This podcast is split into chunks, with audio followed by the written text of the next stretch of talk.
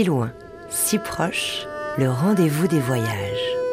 Céline Develay-Mazurel, Laure Alary.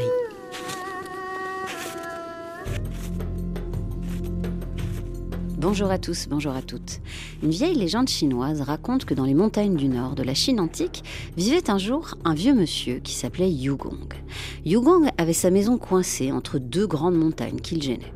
Alors, avec l'aide de ses fils et de voisins, il entreprit de les enlever, de les aplanir à coups de pioche. Très vite, certains villageois se moquèrent de cette folle et vaine entreprise selon eux. Ce à quoi Yugong répondit Quand je mourrai, il y aura encore mes fils. Quand ils mourront à leur tour, il y aura les petits-enfants. Ainsi, les générations se succéderont sans fin. Si hautes que soient les montagnes, elles ne pourront plus grandir. À chaque coup de pioche, elles diminueront d'autant. Pourquoi donc ne parviendrions-nous pas à les aplanir?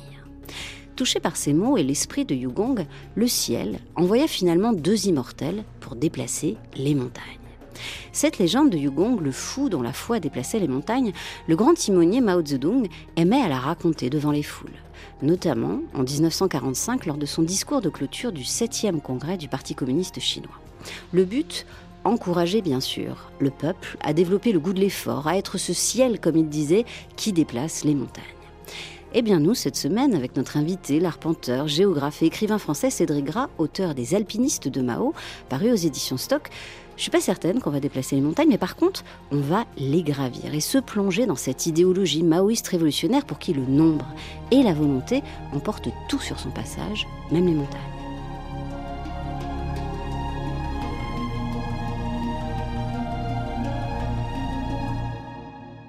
Cédric Gras, bonjour. Bonjour. Bah, je suis contente de vous retrouver euh, pour votre nouveau livre, Alpiniste de Mao, je l'ai dit, qui est une enquête historique haletante et un récit euh, d'alpinisme dont vous avez le secret. C'est pas le premier, on va en parler. Mais déjà, est-ce que vous la connaissiez, cette vieille légende de Yugong Non. Pas du tout. Pas du tout, parce qu'elle dit effectivement beaucoup, à la fois euh, du triomphe de la volonté du peuple qui avait cours sous Mao, et aussi de la façon dont les, Chinois pratiquaient l'alpinisme, en nombre. Et évidemment aussi dans des expéditions très politiques, ce que vous racontez dans votre livre. Oui, alors euh, le nombre qu'ils appellent souvent la masse, enfin, on disait faire de l'alpinisme de masse, les soviétiques disaient la même chose, et d'ailleurs dans ces deux régimes, on jugeait euh, tout à fait euh, bien de mettre au sommet le plus de gens possible. C'est-à-dire que L'alpinisme européen, en général, c'est une cordée de deux, et puis si tous les deux arrivent au sommet, c'est fantastique. Et eux, euh, ils ont des records comme ça. Alors, on est 10, on est 15 au sommet. Chez les soviétiques, il y même les alpiniades, où on faisait monter plusieurs centaines de personnes sur les sommets. Et on se gargarisait de, de ça, de cet alpinisme de masse. Sachant qu'il y a un lien, évidemment, entre la Chine et la Russie, l'URSS euh, en l'occurrence, puisque finalement, ce livre, Alpiniste de Mao, euh, succède à Alpiniste de Staline, un livre qui est sorti en 2020. Et c'est justement pendant euh, vos recherches sur ce livre, Alpiniste de Staline, que vous êtes tombé par hasard sur cette épopée chinoise euh, alpinistique, si je puis dire, qui est très similaire en fait euh, à cette épopée soviétique entre piolet, faucilles, idéologie, montagne, honneur et tragédie, sachant qu'à l'époque, évidemment, Russes et Chinois sont frères pour l'éternité.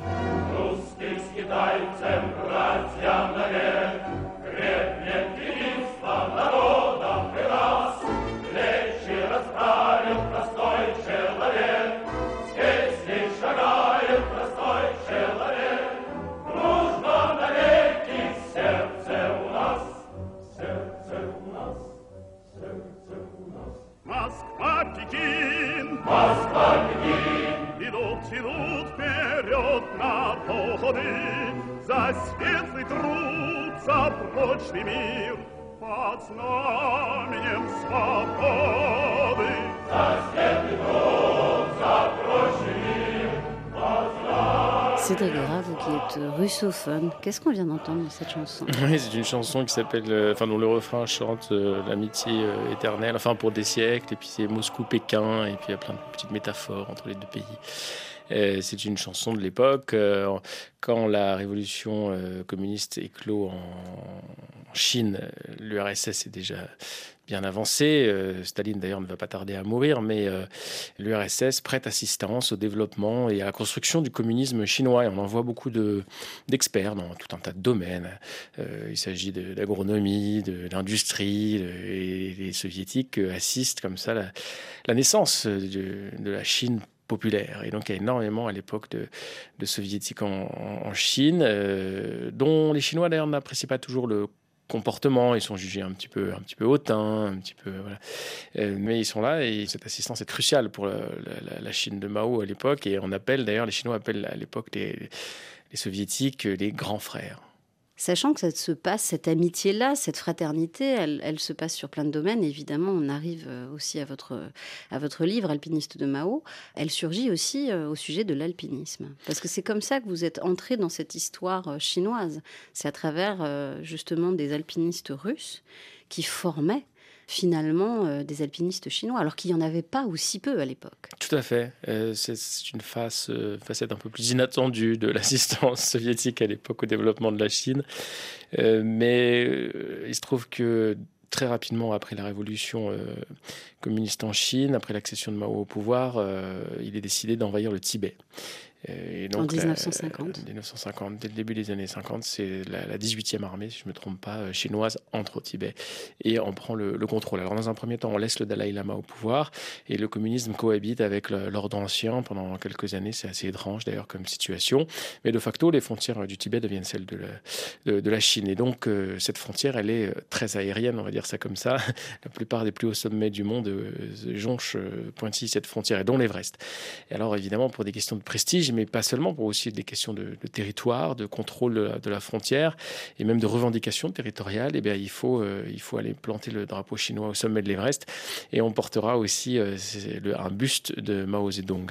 Donc, euh, alors pour ça, il faut des alpinistes, des himalayistes et la Chine n'en a pas, donc on demande effectivement aux soviétiques de former assez rapidement des Chinois à l'art de grimper les montagnes. Oui, parce que justement se joue aussi en Himalaya et au sujet de l'Everest euh, une course, euh, on va dire, au sommet, mais aussi une course du pouvoir.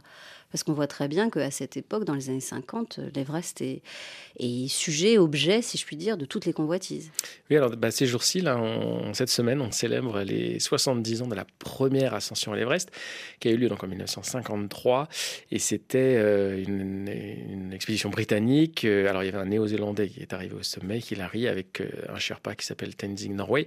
Et c'était la toute première ascension. Ensuite, en 56, c'est une expédition un peu plus oubliée que celle des Suisses. Et ça, c'était côté euh, Toujours népalais. voilà, côté népalais. Et donc là, le versant tibétain devenu chinois, le versant nord était vierge. Et, donc les Chinois voulaient euh, marquer euh, l'affaire d'abord en étant les premiers à franchir cette, cette voie nord et en plus en poussant un petit peu leur pion dans l'Himalaya face à la... Alors c'est le Népal, mais c'est la zone d'influence en réalité à l'époque de l'Inde. Et il y a un conflit encore aujourd'hui, il y a beaucoup d'escarmouches sur la frontière, un conflit frontalier entre l'Inde et la Chine.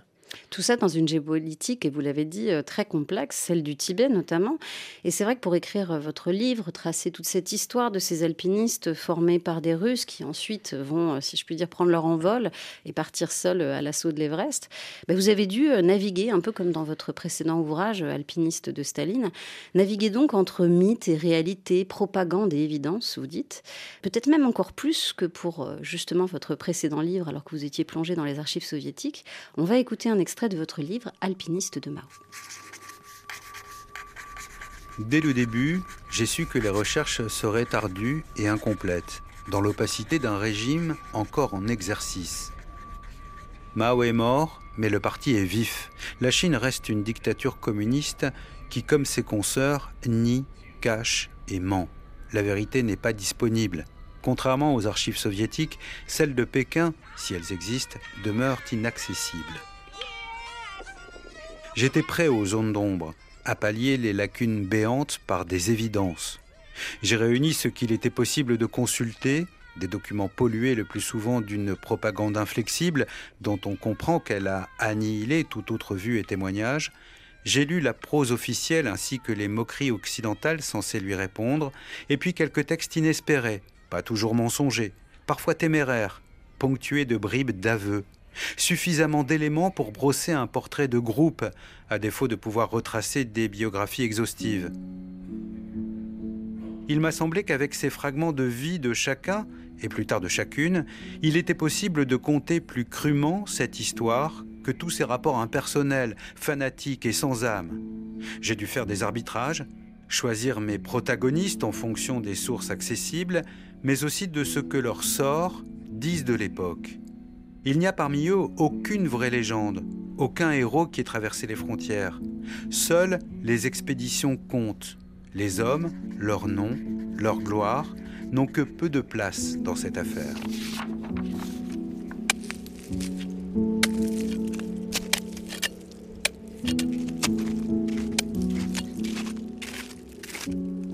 Cédric Gras, on vient de l'entendre dans cette enquête pour ce livre alpiniste de Mao.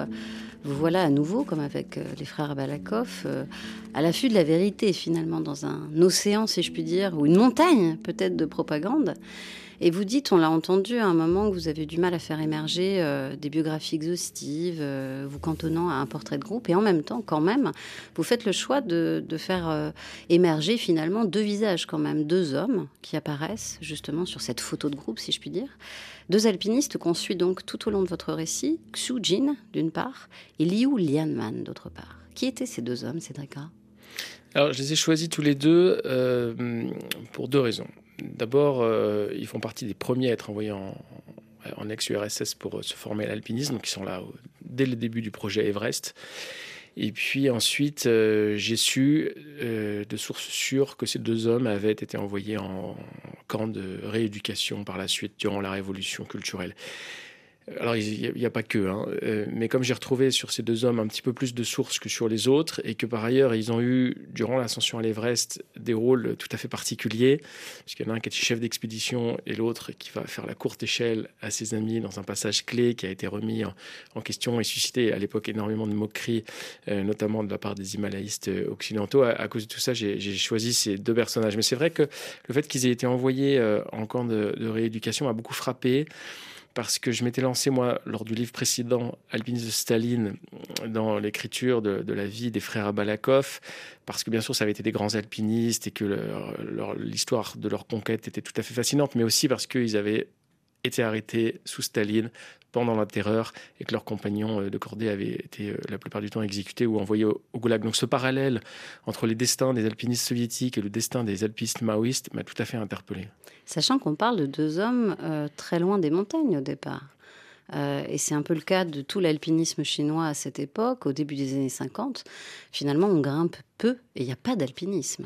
Il n'y a pas d'alpinisme dans la Chine euh, de Mao. Euh, d'ailleurs, la Chine sort d'une guerre civile, euh, elle sort d'une occupation très cruelle avec les Japonais. Donc, évidemment que c'est le cadet des soucis des Chinois. Et par ailleurs, dans le communisme, que ce soit en URSS ou en Chine, c'est quand même vu par les communistes comme une activité assez bourgeoise, hein, cette affaire de grimper des montagnes. Donc, bon, là, il y a une raison concrète de prestige, certes, mais c'est aussi de la géographie politique, encore une fois. Donc, il faut monter à l'Everest, planter le drapeau. Donc, ça s'inscrit tout à fait dans, les projets du parti, mais euh, il est évident que l'alpinisme n'était pas répondu. Et puis par ailleurs, les Chinois n'avaient pas forcément des montagnes euh, de cette altitude. Donc euh, on va chercher des prolétaires dans les usines du pays ou des étudiants. Il y en aura beaucoup qui viendront de l'Institut de géologie à, Pékin parce que justement, pour un petit peu justifier la nécessité de grimper des montagnes, on va convoquer la science. et donc, bah, par exemple, la géologie, mais ce sera aussi la glaciologie, la météorologie. Donc il y aura quand même aussi beaucoup d'étudiants dans ces expéditions. Et pourquoi chercher comme ça derrière euh, le patriote, euh, l'alpiniste, l'individu finalement? C'était une façon d'accéder à une certaine vérité humaine, à défaut d'être strictement historique, même si vous êtes allé chercher l'histoire, bien sûr. Évidemment, pour des questions de narration, il est quand même beaucoup mieux d'avoir des protagonistes et d'essayer de les suivre. C'était la première chose. Et puis ensuite, les récits sont tellement impersonnels, les récits officiels. C'est vrai que je me suis dit, mais en fait, qui étaient ces gars? Parce que euh, l'ascension de 1960 à l'Everest euh, par les Chinois, euh, bon, personne n'avait écrit de livre sur le sujet, mais elle était quand même un petit peu connue dans les milieux alpinistiques parce que dès l'époque, il y a eu une remise en, question de, cette ascension. mais moi, je me suis posé la question, mais, d'où venaient, ces, alpinistes en fait? Parce que, encore une fois, il n'y avait pas d'alpinisme en Chine. Donc c'était des gars qu'on allait chercher dans les milieux prolétaires et au fin fond du pays. Lulianman et et Sudzing, ils viennent euh, des plaines. Hein. Alors, l'Allemagne, il vient de Mandchourie. Donc, on, a recruté beaucoup d'alpinistes là-bas parce que c'est le nord de la Chine. Soi-disant, comme il faisait plus froid, ils étaient susceptibles de s'adapter un petit peu mieux aux conditions. Mais c'est des gens qui n'avaient jamais vu de montagne, qui n'avaient jamais vu de glacier. Quand ils arrivent en 1955 en URSS, qu'on les envoie au Caucase faire euh, ce qu'on appelle l'école de glace, euh, tout, est nouveau. Et d'ailleurs, les, soviétiques sont, un petit peu consternés. Ils se disent, mais attendez, c'est qui ces gars Qu'est-ce qu'on va pouvoir en faire? Parce que les soviétiques, il y avait un deal les soviétiques formaient les Chinois, mais la contrepartie pour eux, c'est qu'ils allaient pouvoir aller à l'Everest. Et les Soviétiques avaient raté la conquête des 8000 dans les années 50. C'était les Français à l'Annapurna, puis les Allemands, les Italiens, les Britanniques à l'Everest, etc., qui avaient marqué l'histoire de la conquête des 8000. Et donc, il restait cette voie nord de l'Everest, qui avait un grand prestige parce que sur cette voie nord étaient morts en 1924 les légendaires Irvine et Mallory. Et donc, il y avait quand même quelque chose de très fort symboliquement sur la, voie, la, face nord de l'Everest. Et les Soviétiques rêvaient en fait d'aller signer la première. Mais la condition pour eux, pour avoir accès à cette face nord, c'était euh, d'emmener avec eux les, Chinois. Et donc après euh, des longues séances d'entraînement, vous l'avez dit, dans le Caucase, ensuite au Pamir chinois jusqu'au Tibet oriental, les voilà à l'assaut de l'Everest pour une première tentative. On dit aussi Chomolungma pour les Chinois. Sauf que cette première tentative, cette première ascension va être stoppée net par l'insurrection euh, tibétaine, le soulèvement de Lhasa, comme on dit, en 1959. On écoute une archivina du 27 mars 1959. Le sort de Lhasa est donc réglé. L'armée chinoise, comme il était prévisible, a gagné rapidement. Il est possible qu'il reste quelques rares poches de résistance dans la vieille ville mais on peut dire maintenant, sur la foi des nouvelles parvenues à Delhi, que la situation redevient calme dans la capitale du Tibet et dans ses environs. Le grand point d'interrogation demeure le Dalai Lama, qui est le véritable enjeu de la lutte et du sort duquel dépend l'avenir du Tibet. Il n'a pas paru en public depuis le 10 mars. La radio chinoise aurait annoncé qu'il s'était enfui de Lhasa. Le gouvernement népalais, dont la position est encore plus délicate que celle du gouvernement indien, a publié hier un premier bulletin sur la situation au Tibet. Il affirme que les combats à Lhasa ont éclaté le 19 mars à 2 heures du matin et ont commencé à décroître en intensité le 22. Les autorités chinoises auraient fermé la frontière entre le Tibet et les pays limitrophes avec ordre de tirer sur toute personne essayant de la franchir. Ainsi essaye-t-elle d'établir le rideau du silence. On ne sait donc rien encore sur le déroulement des récents combats à Lhasa, qui justifie bien tristement sa réputation de ville mystérieuse. Ici Félix Ningard, correspondant de l'AFP à la Nouvelle-Delhi.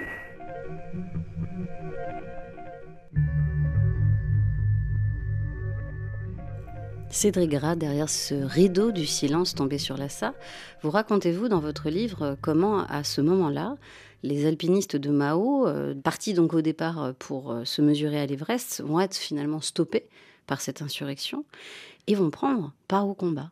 Oui, alors ça c'est des archives complètement inédites qu'on a retrouvées. J'ai travaillé un peu avec une personne sinophone et nous avons pu faire sortir des documents de Chine qui c'était pas forcément interdit de les sortir, mais en tout cas, ils sont inédits. Personne ne les avait jamais euh, consultés en Occident.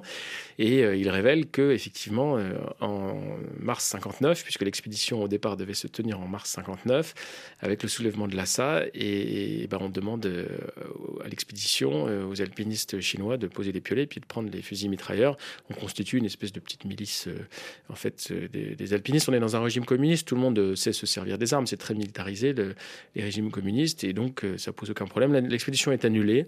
Et par exemple, Julian Mann euh, raconte, puisqu'on a retrouvé un petit texte euh, autobiographique de lui, enfin un assez grand texte d'ailleurs, il raconte qu'il qu'un soir, ils, prennent part à la à la à l'attaque, à l'assaut sur un des grands monastères de Lhasa qui opposait une résistance assez farouche, dont le lama s'était enfui d'ailleurs.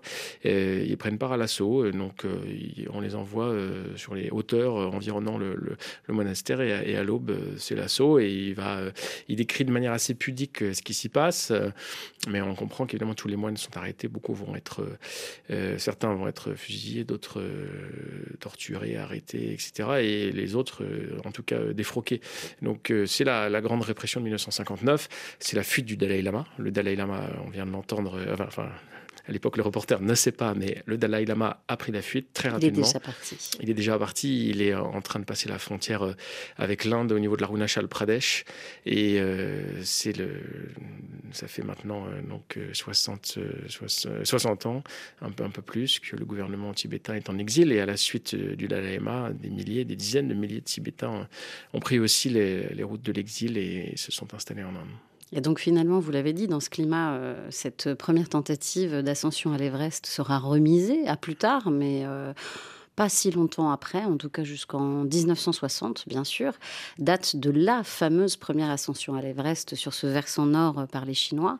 La première, supposément, on va en reparler. Puis vous avez déjà un petit peu défloré le secret, puisqu'effectivement, c'est pas une ascension euh, si simple. Il y a beaucoup de doutes qui planent autour euh, de la réalité euh, de cette ascension.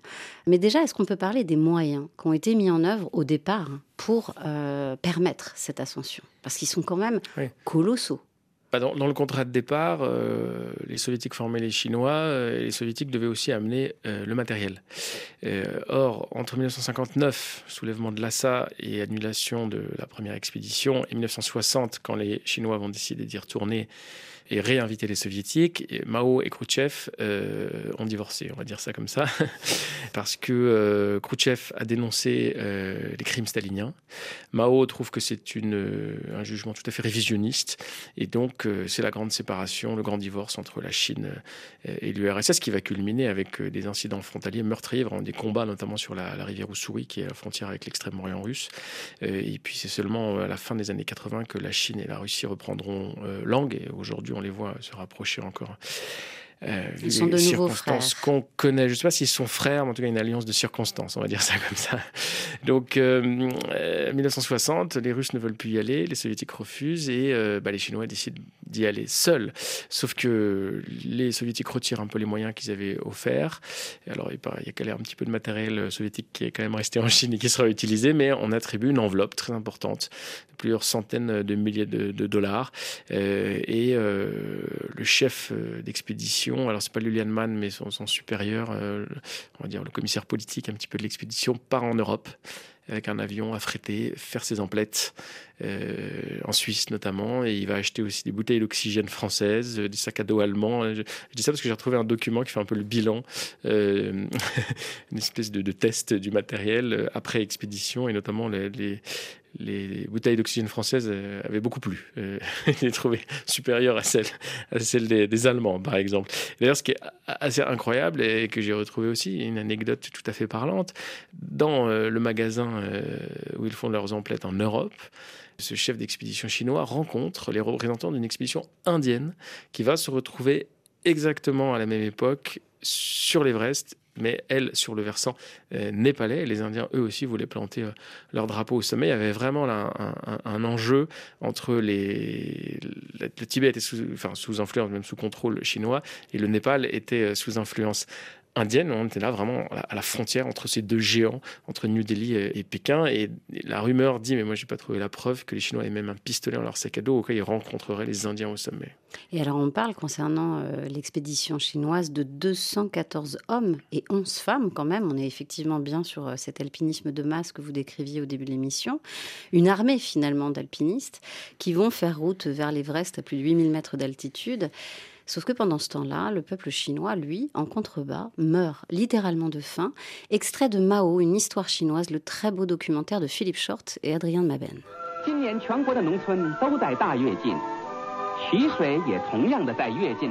Le district rural de Shenyang, à 800 km au sud de Pékin, a été choisi comme modèle national. En 1958, plus d'un million de fonctionnaires de toute la Chine y sont allés pour apprendre.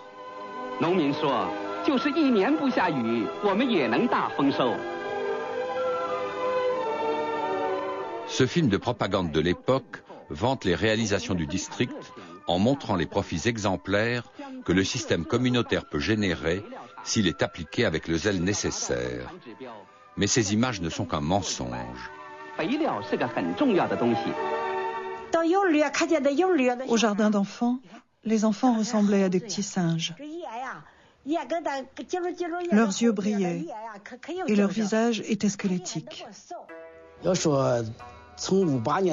La famine commença à apparaître durant l'hiver 1958 dans les provinces du Shandong et du Henan. Selon les chiffres officiels, le nombre de morts passa de 1 440 000 en 1958 à 4 620 000 en 1959 puis en 1960 à presque 10 millions. J'ai moi aussi analysé les chiffres. À mon avis, la famine, durant cette période, a fait en tout 38 millions de victimes.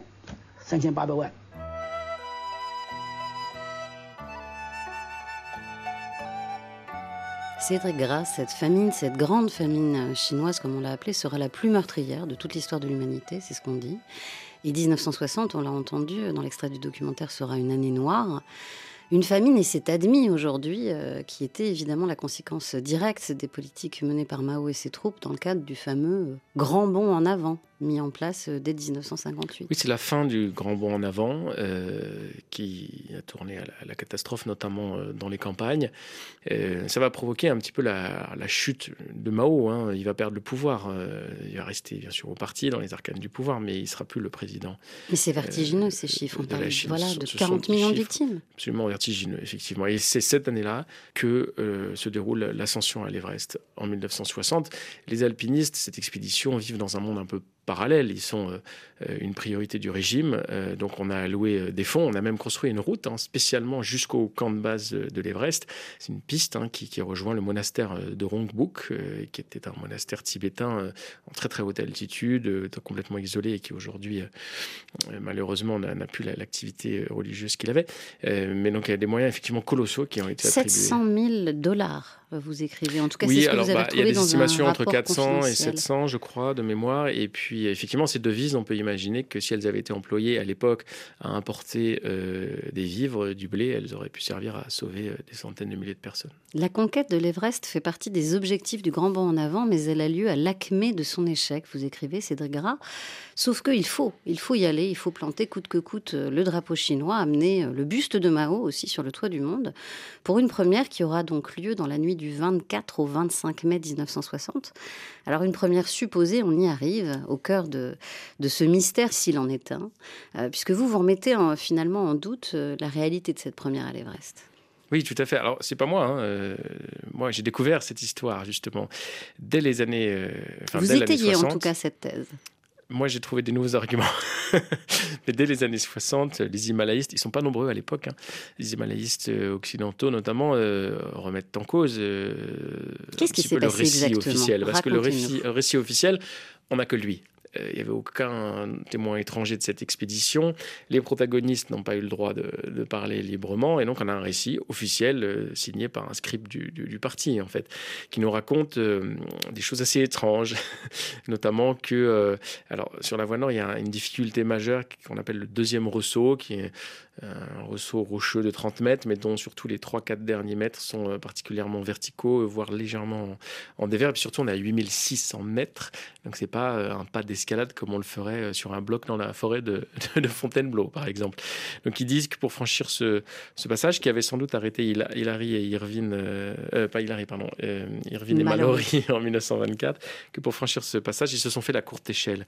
Et que pour cela, les, ils se sont déchaussés. Donc ils se retrouvent à 8600 mètres par des températures de moins 30, moins 40 degrés, en petites chaussettes fines sur les épaules de leurs copains. Donc, et le copain, c'est Liu Lianman. Lianman, il est en dessous. C'est lui qui aurait eu l'idée, c'est lui qui euh, fait la courte échelle à ses copains et c'est lui qui est épuisé après être laissé pour mort euh, juste en haut de, de ce. Euh, mais c'est pas la seule comment dire incohérence du récit. Enfin incohérence. c'est pas la seule curiosité, on va dire, du récit. Il y en a tout un tas d'autres. Et puis surtout, ils n'ont aucune photo pour prouver leur ascension. La première photo qu'ils vont produire, c'est une photo qu'ils disent avoir prise à l'aube en redescendant parce qu'ils disent être arrivés de nuit. Ça justifie qu'ils n'ont pas de photos, mais arriver de nuit, ça donne des horaires assez euh, incroyables. Ça veut dire qu'ils ont peiné des heures et des heures et des heures et des heures entre leur dernier camp qui était très haut, vers 8500 mètres, et le sommet. Ça, non plus, c'est un petit peu, ça paraît pas très très réaliste. Ils n'avaient pas de lampe, en plus ils le disent eux-mêmes. Donc cette dernière photo qu'ils produisent, euh, eh ben, on voit juste un paysage pris à très haute altitude. Il n'y a pas de premier plan, il n'y a pas de rocher de l'arête, il n'y a même pas un alpiniste. Donc elle prouve pas grand-chose. On sait que les soviétiques avaient fourni euh, des petits avions euh, de reconnaissance aérienne. Et en fait, on, suppose que ces photos avaient pu être prises depuis ces, petits avions à très haute altitude. Donc en fait, on n'a aucune preuve de cette ascension. Il n'empêche, à leur retour, euh, la dernière cordée euh, victorieuse sera accueillie en héros, vainqueur de l'Everest. Un état de grâce qui ne va pas durer longtemps. C'est ce qu'on va voir juste après une courte pause musicale. Tout de suite, c'est Immensité par Grand Blanc sur RFI.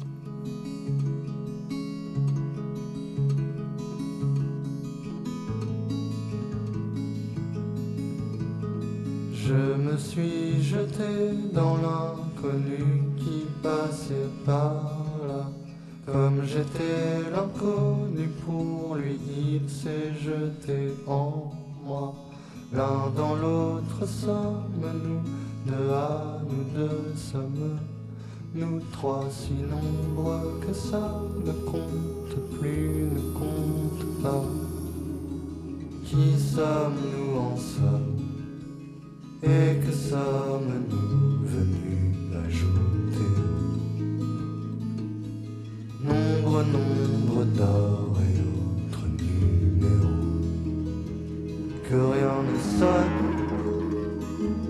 rien ni personne d'être plus que zéro, zéro, zéro.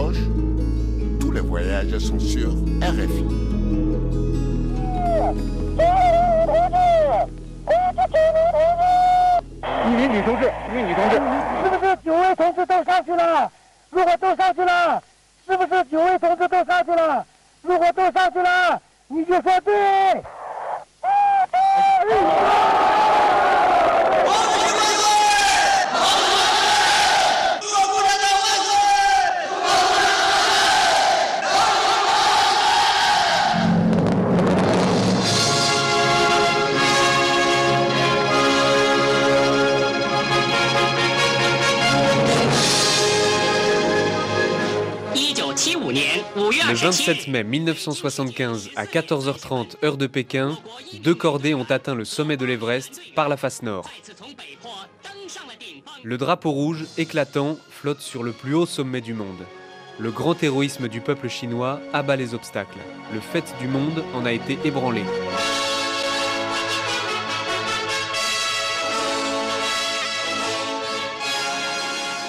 Assez loin, si proche, on continue cette semaine d'arpenter, piolet et faucille en main, les pentes de l'Everest ou Chomolungma, en compagnie de l'écrivain français Cédric Gras, mais aussi d'alpinistes chinois qui, dans les années 60 et 70, célébraient, criaient leur allégeance à Mao jusque sur le toit du monde.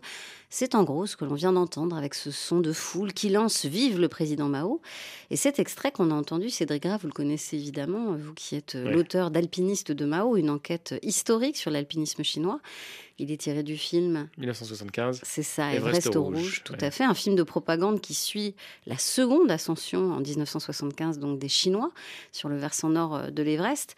Avec cette scène, on l'a entendu, euh, mais je vais mettre des images dessus. Alors je dis scène, peut-être certainement mise en scène, d'un membre d'expédition qui, par une radio, demande aux camarades Lee s'ils sont bien arrivés au sommet. Camarades Lee, camarades Lee, êtes-vous bien au sommet? Une annonce euh, filmée, documentée comme une manière finalement de lever l'ambiguïté qui planait évidemment sur la première ascension euh, des Chinois à l'Everest en 1960. C'était le but. Oui, ce film de 1975, euh, c'est un film euh, de propagande, certes, mais qui rapporte des preuves. On a des images, là, euh, de, cette ascension. On a un appareil photo qui arrive au sommet. On est certains qu'ils sont montés en 1975. D'ailleurs, ils ont laissé un espèce de trépied qui servait par trigonométrie à mesurer l'altitude de l'Everest. Et il sera retrouvé par les expéditions occidentales suivantes. Donc, il n'y a aucun doute sur cette ascension de 1975.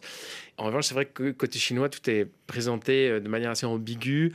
Officiellement, on ne renonce pas à, à- à cette ascension de 1960, mais c'est vrai qu'en 75, on est bien content d'avoir des preuves. Ça permet de, de confirmer, de lever tous les doutes en fait sur la sur la, la- la victoire chinoise euh, sur l'Everest. Alors entre 1960 et 1975, de toute façon, personne n'a pu tenter le coup euh, sur la, la voie tibétaine puisque le Tibet est, est complètement fermé, fermé. sous contrôle chinois. La voie d'ascension de l'Everest est réservée aux expéditions chinoises. Donc ils avaient un petit peu entre guillemets tout leur temps. Euh, et puis euh, et pourquoi ça a pris tant de temps d'ailleurs de 1960 à 1975 C'est parce qu'entre temps il y a eu la révolution culturelle et que l'alpinisme a pratiquement cessé d'exister. Il n'y a plus aucune expédition. Et les alpinistes de 1960 ont été envoyés en camp de rééducation. C'est ça, on ne les retrouve pas dans cette ascension de 1975 parmi les 300 membres euh, d'expédition. On en retrouve un ou deux, et notamment un qui s'appelle euh, Fang Fujiu, qui euh, dans la version officielle de 1960 est arrivé au sommet et qui en 1975 monte au col nord, c'est quand même 7000 mètres, il est plutôt jeune, et qu'est-ce qu'il fait au col nord? Eh bien, il est commissaire politique et il enseigne les fulgurances et la pensée euh, du grand timonier de Mao Zedong aux alpinistes parce que ce film de 1975 de Everest Rouge met en scène énormément de scènes de propagande et notamment des adhésions au, euh, parti. à plus de 8000 mètres. Oui, c'est des images même ahurissantes où on voit effectivement des femmes, parce qu'il y avait aussi des femmes qui étaient partie prenantes de l'expédition. Oui, ce sera la première euh, ascension féminine de la voie nord. Elle s'appelait Fantok et elle a même cru pendant quelques heures être la première femme tout court à l'Everest. Elle ignorait, en fait, quand elle était au sommet, elle ignorait que dix jours avant, euh, une japonaise dont j'ai oublié le nom était passée côté euh, népalais. Voilà, elle apprendra ça en redescendant au camp de base. Et donc, elle est la deuxième femme à l'Everest, mais la première par la face nord. Alors, pour revenir euh, à vos deux personnages, il n'y a pas que, mais en tout cas, Liu Lianman et Xu Jin, c'est à eux que je faisais référence tout à l'heure par rapport à l'ascension de 75. Eux n'y sont pas. Et vous l'avez dit, parce qu'entre-temps, bah, ils ont connu quand même euh, la disgrâce d'une certaine manière et, les camps de travail, les laogai, qui sont la clé de voûte du système concentrationnaire chinois pendant la révolution culturelle et au-delà, bien sûr, parce que ça continue. Et à ce jour, on parle de 50 millions de personnes à peu près passées par, euh, par ces camps. Comment est-ce que vous expliquez euh, cette euh, disgrâce des héros chinois de l'Everest? Par la dictature, tout simplement Oui alors l'alpinisme n'a pas dû arranger les choses parce que comme on le disait tout à l'heure, euh, c'était quand même réputé assez euh, bourgeois finalement. Grimper des montagnes, euh, alors pour porter le bus de Mao, oui, mais pour le plaisir de grimper, non. Donc ça a dû jouer en leur défaveur. Mais cela dit, il faut remettre ça effectivement dans une répression plus générale liée à la révolution culturelle. Donc au départ, ce que dit Liu Lianman, un des héros que j'ai choisi, c'est que on les met à l'écart. On les met sur une base militaire à Langzhou. Euh, pour pas qu'ils participent à la révolution culturelle. Et finalement, ils vont en sortir et s'engager dans des factions, euh, puisque la révolution culturelle, c'est plein de petites factions à travers le pays qui remettent en cause euh, notamment les autorités locales en, les accusant de, de tous les maux. il fallait faire du passé table rase. Il fallait faire du passé table rase, il fallait être beaucoup plus à gauche que, que ce qu'ils étaient. Et on les accuse en fait de trahir la révolution, etc., etc., de ne pas être assez communistes. C'est tout un jeu qui a été lancé euh, par Mao pour, reprendre le, pouvoir. les alpinistes euh, finissent par être euh, embarqués dans cette révolution culturelle. Et Liu Lianman, il nous dit qu'il va être envoyé pendant deux ans dans une classe d'études. Alors, comme les récits de Lillanman sont très pudiques, je me suis dit, bon, qu'est-ce que c'est que la classe d'études? Il y a un Chinois qui m'a expliqué que à l'époque, on, répugnait beaucoup à dire le mot prison, on dit rééducation, on dit, alors voilà, classe d'études. Euh, donc, la classe d'études, euh, en fait, il y avait des, dizaines de millions de personnes dans les classes d'études. C'était tout simplement des, camps de rééducation.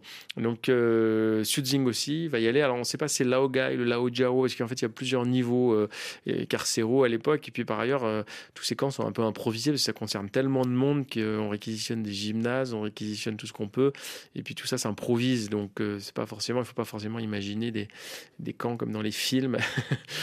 Mais globalement, dans la journée, euh, il travaille, et puis euh, le soir, c'est l'étude de la presse officielle, du petit livre rouge, etc., etc., etc. Et Lulanman, il explique ça, que son quotidien est rythmé comme ça, et puis il rajoute comme ça, ça tombe comme un cheveu sur la soupe, et dit, et puis parfois, certains étaient fusillés. Voilà. Sachant que Xujin, lui, il passe deux ans euh, en camp de travail. Oui, je, de, mémoire, c'était deux ans lui aussi. Ils en ressortent hein, tous les deux.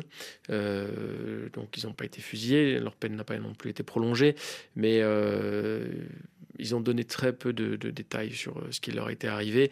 A priori, ils ne sont pas les seuls. Hein. La plupart des alpinistes de l'époque sont eux aussi passés par les camps de rééducation.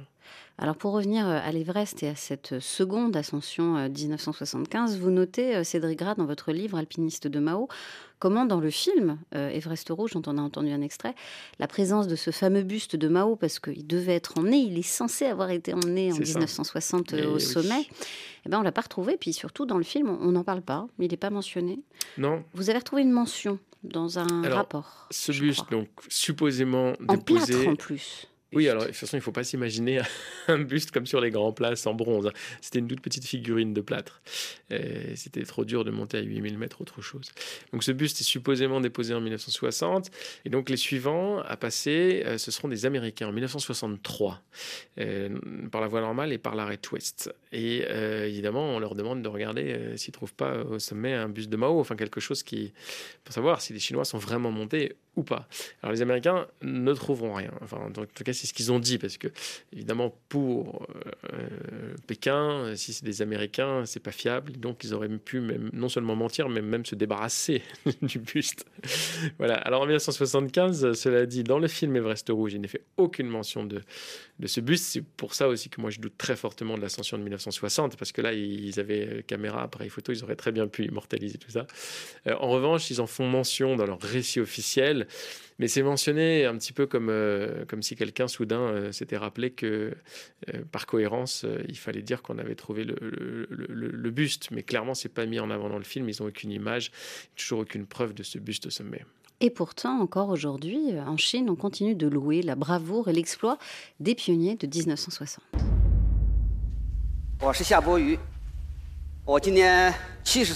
Je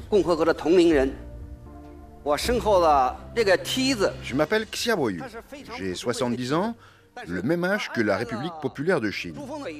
L'échelle que vous voyez derrière moi a l'air ordinaire, mais elle a été installée sur le versant nord du plus grand sommet du monde, le mont Chomolungma, à 8600 mètres au-dessus du niveau de la mer, au niveau de ce qu'on appelle le second ressaut. Il y a là une paroi abrupte de 30 mètres, quasiment verticale. Toute personne qui veut atteindre le sommet doit passer cette paroi. Pour y arriver, nous avons transporté cette échelle lors de notre ascension du mont Chomolungma en 1975. Vous devez vous demander comment nous avons su qu'il en fallait une. En fait, cela remonte à 1960, quand l'équipe d'alpinisme chinoise a atteint pour la première fois le mont Chomolungma. Quatre membres de l'expédition, Wang Fuchu, Chou Yinrua, Liu Lianman et Kompu, étaient partis du dernier camp à 8500 mètres et ils sont arrivés face à ce second ressaut. Ils ne savaient pas comment le franchir, ils n'avaient pas d'échelle avec eux. Après plusieurs tentatives, Liu Lianman a proposé de faire la courte échelle. Mais vous savez, les chaussures de montagne sont équipées de crampons qui ont des pointes très tranchantes. Il est impossible de faire la courte échelle à quelqu'un qui en porte. Alors, sans hésiter, Che Yin-Roi les a enlevés il s'est mis en chaussettes et est monté sur les épaules de Liu Lianman. Ce dernier a hissé ses trois coéquipiers, mais après ça, il était exténué et ne pouvait plus avancer. Alors ils lui ont laissé la dernière bouteille d'oxygène qui restait et ont continué sans lui. C'est dans ces circonstances qu'ils ont pu planter le drapeau rouge sur le toit du monde. Ils étaient les premiers à atteindre le sommet du Chomolungma par le versant nord.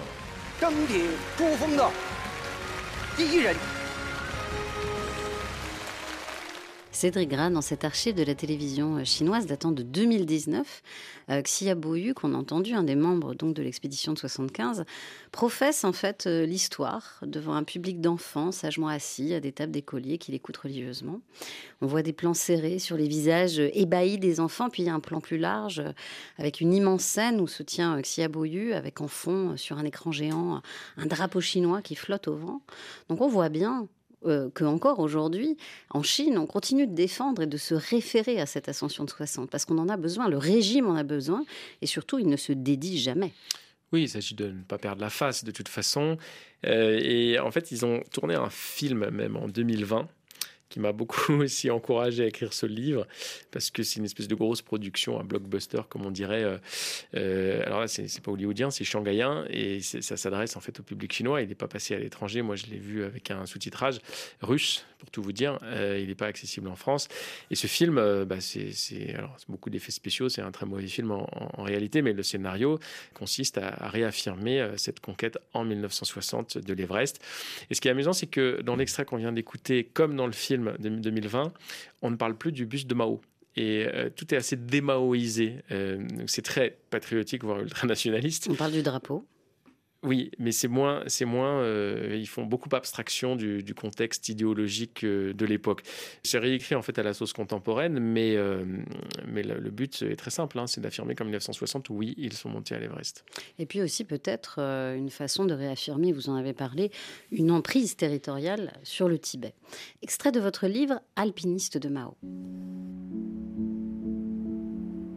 Il y a des contrées, allez savoir pourquoi qui priment sur les pays. Des régions qui n'ont que faire des États. Des parties du monde où la géographie physique relègue la carte politique à quelques traits. Quand on prononce Sibérie, on ne dit pas Russie. C'est comme Patagonie ou Sahara, une toponymie brute et onirique, le règne immense de la nature. Ainsi en va-t-il du mot Tibet, et l'on s'évertue encore aujourd'hui à le prononcer plutôt que dire que l'on va en Chine, comme si le Tibet était toujours reclus dans son écrin de cime, sans frontières pointilleuses, sans plans quinquennaux, sans Pékin. À quel moment s'achèvent vraiment les voyages? Vingt ans exactement que je suis rentré du toit du monde, des mois par les vastes solitudes et les cols célestes. J'étais à peine majeur et je vivais l'aventure des grands dehors. Tout semblait alors à peu près paisible. Le Tibet tentait d'apprivoiser le déferlement technologique venu des plaines, éteindre les âmes, unifiées par le progrès, effacées par la prospérité. Le bouddhisme est aujourd'hui strictement contrôlé, l'enseignement obligatoirement bilingue, l'identité lissée. Pékin assimile ses marges. Ouïghours, Mongols de Chine, Tibétains, qui ne sont qu'une partie du drame, pour les récalcitrants, les camps, fût sous d'autres noms et intégrés au socialisme de marché, n'ont jamais cessé d'exister.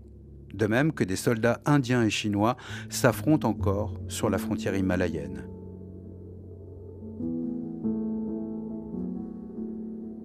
Cédric Gras, à la fin de votre livre, vous convoquez vos souvenirs de voyage dans ces contrées tibétaines et puis vous nous ramenez surtout à la réalité du Tibet chinois euh, aujourd'hui.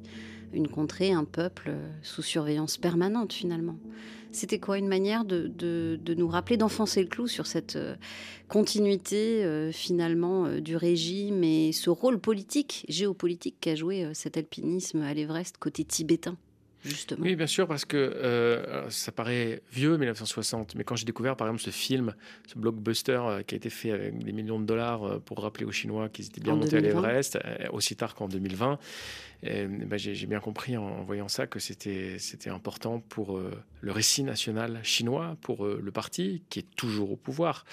Donc euh, l'Everest reste aussi un, enjeu parce que cette frontière encore une fois, est toujours disputée. L'Inde et la Chine ne s'entendent pas sur son tracé. Par ailleurs, la Chine en Himalaya est très active. Elle construit beaucoup de routes. Il y a des régions isolés du Népal, isolés de Katmandou, qui finalement sont mieux irrigués euh, par la voirie euh, chinoise maintenant et qui de facto se retrouvent sous influence économique chinoise.